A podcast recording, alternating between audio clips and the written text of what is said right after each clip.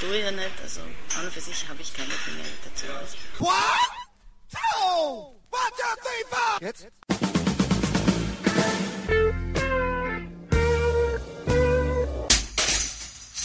Herzlich willkommen in der Kulturviertelstunde von www.kulturwoche.at und einem Interview mit Maria Frodl. Am Anfang war das böse Salonorchester. Die Cellistin Maria Frodl startete dort gewissermaßen ihre musikalische Karriere, lernte mit zeitgenössischen Komponisten zu reden und ihre klassische Ausbildung nach und nach zu verdrängen, was sie schließlich in den Jazzbereich und in die freie Improvisation führte, unter anderem in einer Zusammenarbeit mit Franz Hautzinger mündend. Die in Graz aufgewachsene Musikerin veröffentlicht mit Strokes ihr erstes Solo-Cello-Album im Vertrieb von Extraplatte und meistert diese nicht ganz unheikle Herausforderung mehr als bravourös. Heraus kam jedenfalls ein wagemutiges Album mit Tiefgang und großen Emotionen. Das Gespräch drehte sich um mystische Erlebnisse, Raum-Klanggefühle und Fingerhüte. Nicht nur, aber auch. Und nun zum Interview. Gute Unterhaltung wünscht Manfred Horak.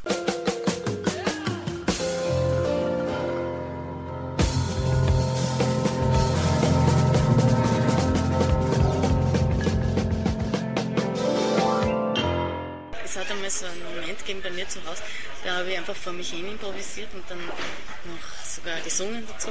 Und irgendwie war das so ein, so ein mystisches Erlebnis. Also es war wirklich so, die Welt und ich sind eines, und, aber nur ich und das Cello und sonst niemand. Also so dieses ganz äh, Intime. Und da habe ich irgendwie habe ich gedacht, ich möchte es irgendwie wieder erleben ich möchte es, ich muss sowas machen. Und da, ja, so entstand einfach die Idee, Solo, wirklich Solostücke zu machen. Und das, das, ich finde das einfach faszinierend, so ähm, eben im Konzert die, also die hundertprozentige Aufmerksamkeit zu haben. Also man kann sie einfach nicht verstecken. Man, ja, man kann auch nie auslassen, weil in der Kammermusik hat man manchmal halt einen untergeordneten Part oder kann sich da entspannen. Und es ist da wirklich absolut nicht möglich. Und es ist aber wirklich ein, also wenn man das geschafft hat, das, diese Spannung und diesen Bogen zu halten, dann finde ich das sehr beglückend und sehr faszinierend. Und das wollte ich einfach mal umsetzen. Mhm. Diese Intensität, diese Konzentration. Also für mich ist das immer, also ich bin ein Typ, der sich eher immer lang vorbereitet, aber sehr intensiv und, und versucht sozusagen wirklich dann auf den Punkt zu kommen. Und das ist fast was Meditatives auch. Also die Vorbereitung und die Arbeit an sich selber, auch die mentale Arbeit. Und ja, das ist etwas, was mich dann sehr glücklich macht, wenn ich das schaffe.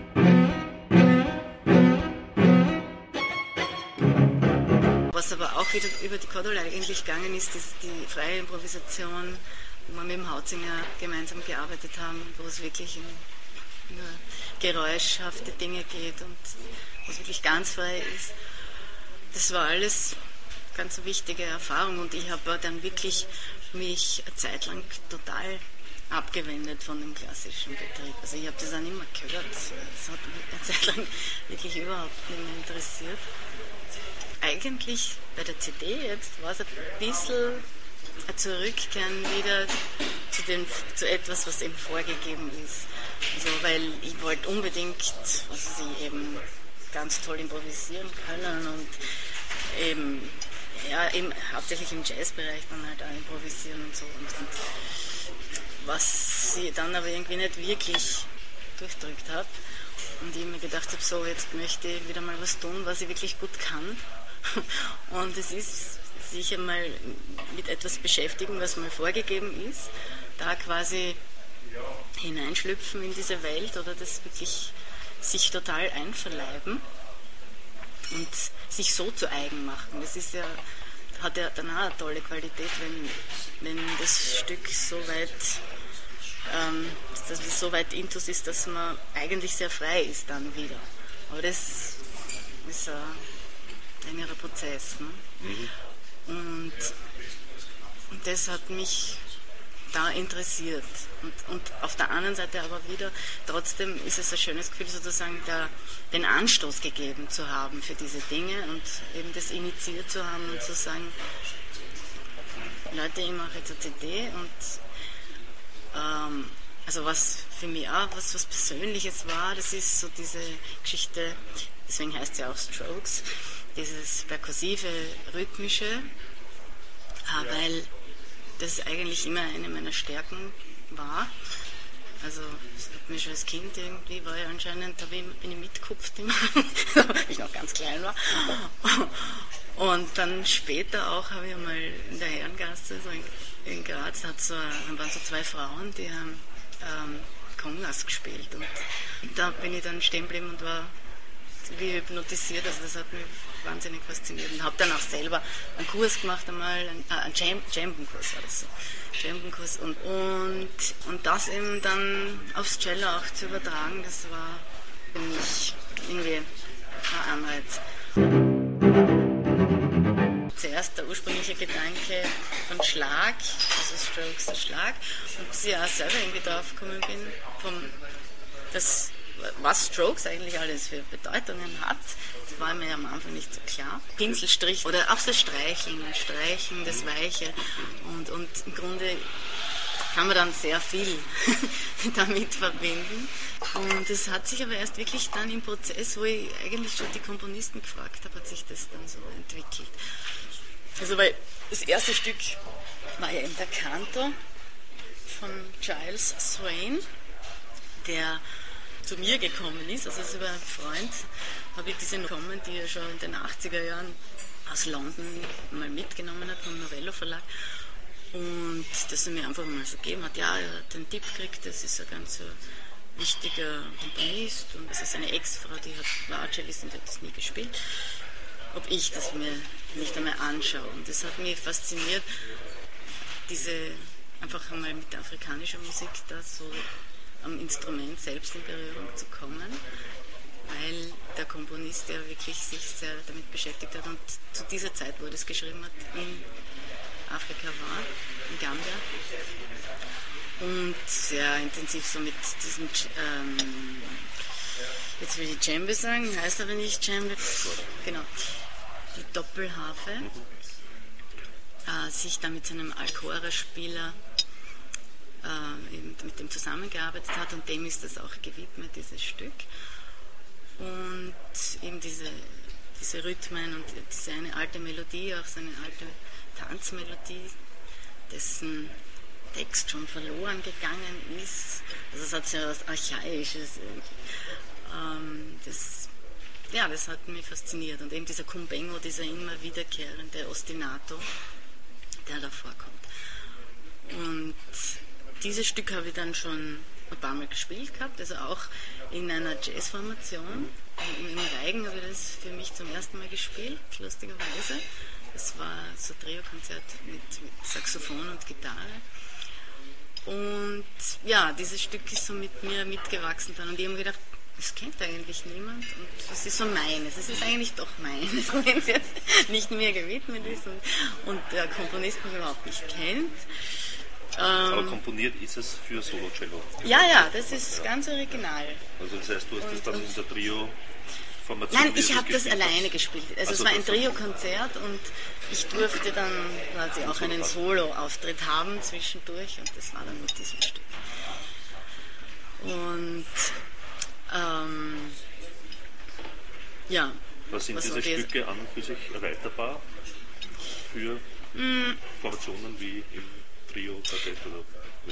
Naja, eigentlich nicht beim Fritzheim-Stück. Das ist ja ähm, sehr anspruchsvoll, was die Koordination zwischen Füßen, Fingern und so weiter betrifft, weil ich auch einen Steppschuh dabei habe. Und er das sehr mehrstimmig sieht. Also da wäre es zum Beispiel angenehm, wenn noch ein eigener Perkussionist zum Beispiel dabei wäre. Aber ähm, ich kann es alleine spielen und mehr, also das war auch so gedacht. Ja. Bei der Aufnahme allerdings habe ich es dann doch overgedubbt, weil das klanglich wirklich um einiges dann besser rauskommt.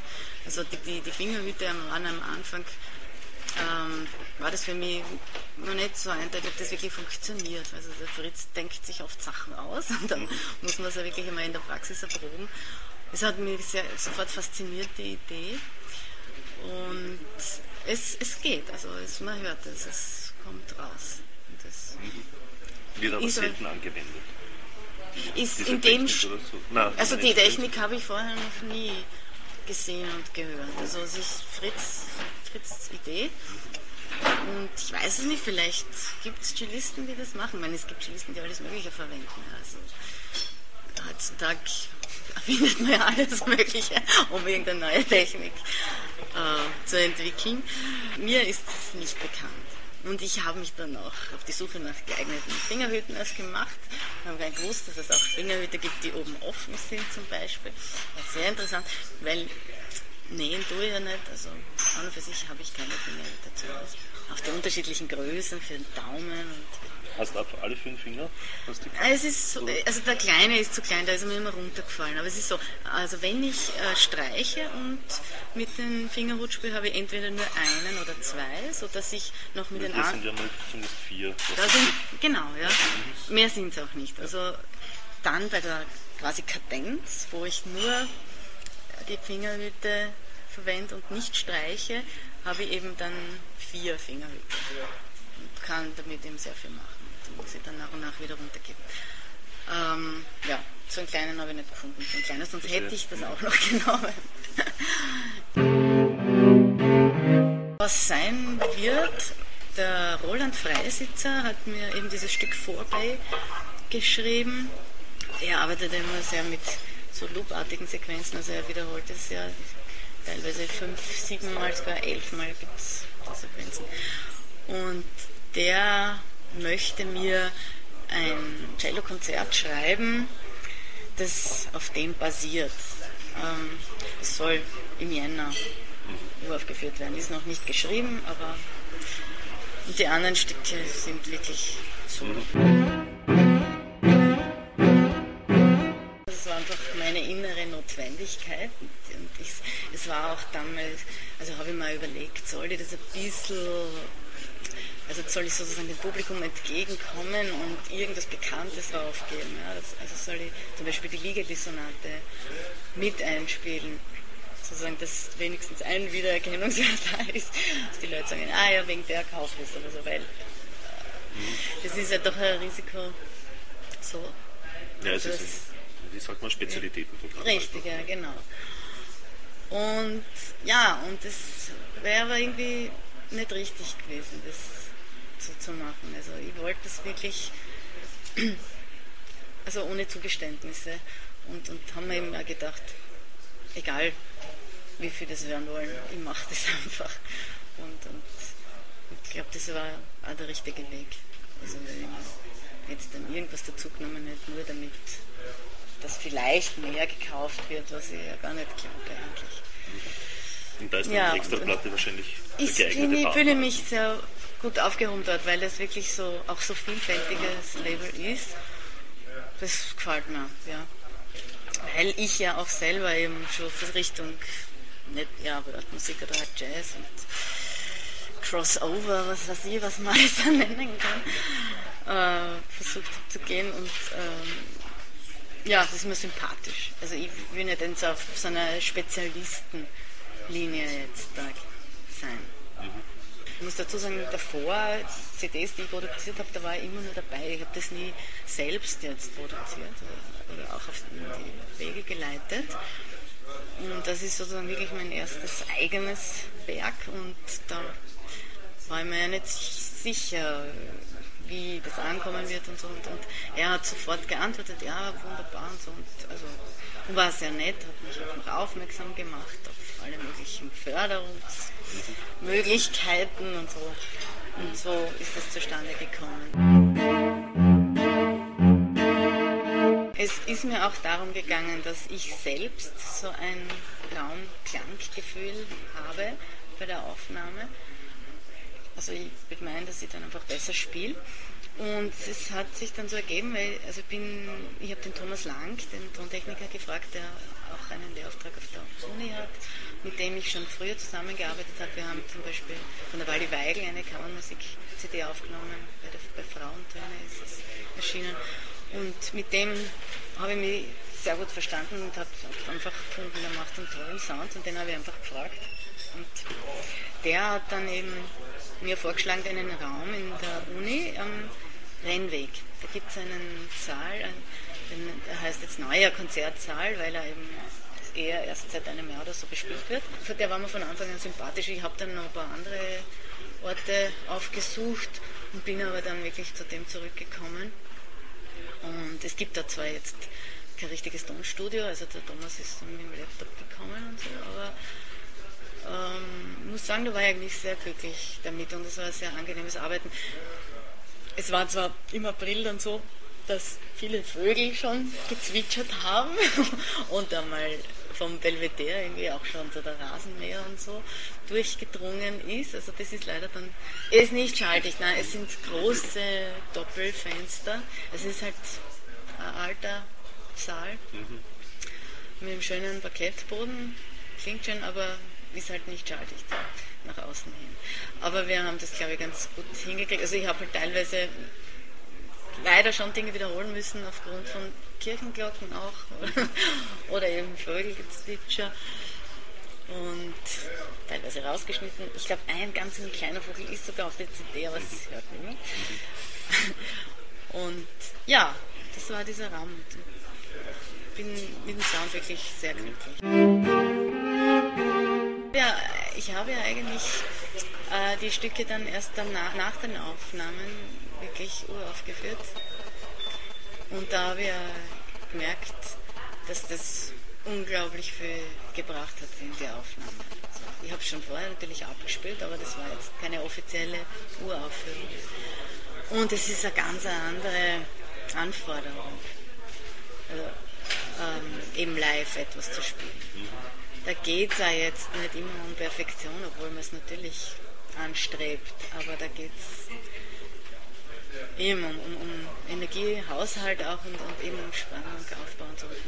Was natürlich bei Aufnahmen auch rüberkommen soll, aber da, da, da ist es einfach anders, da weiß man, das, ist, das wird jetzt für immer festgehalten und das kann man immer wieder nachhören und da muss man perfekter sein. Das, ist, das Wichtigste ist eben die Stimmung nicht zu verlieren, ne? also die Atmosphäre, die Musik. Somit sind wir wieder am Ende der Kulturviertelstunde angelangt. Danke fürs Zuhören und danke fürs Dranbleiben. Bis zum nächsten Mal. Ihr Manfred Horak.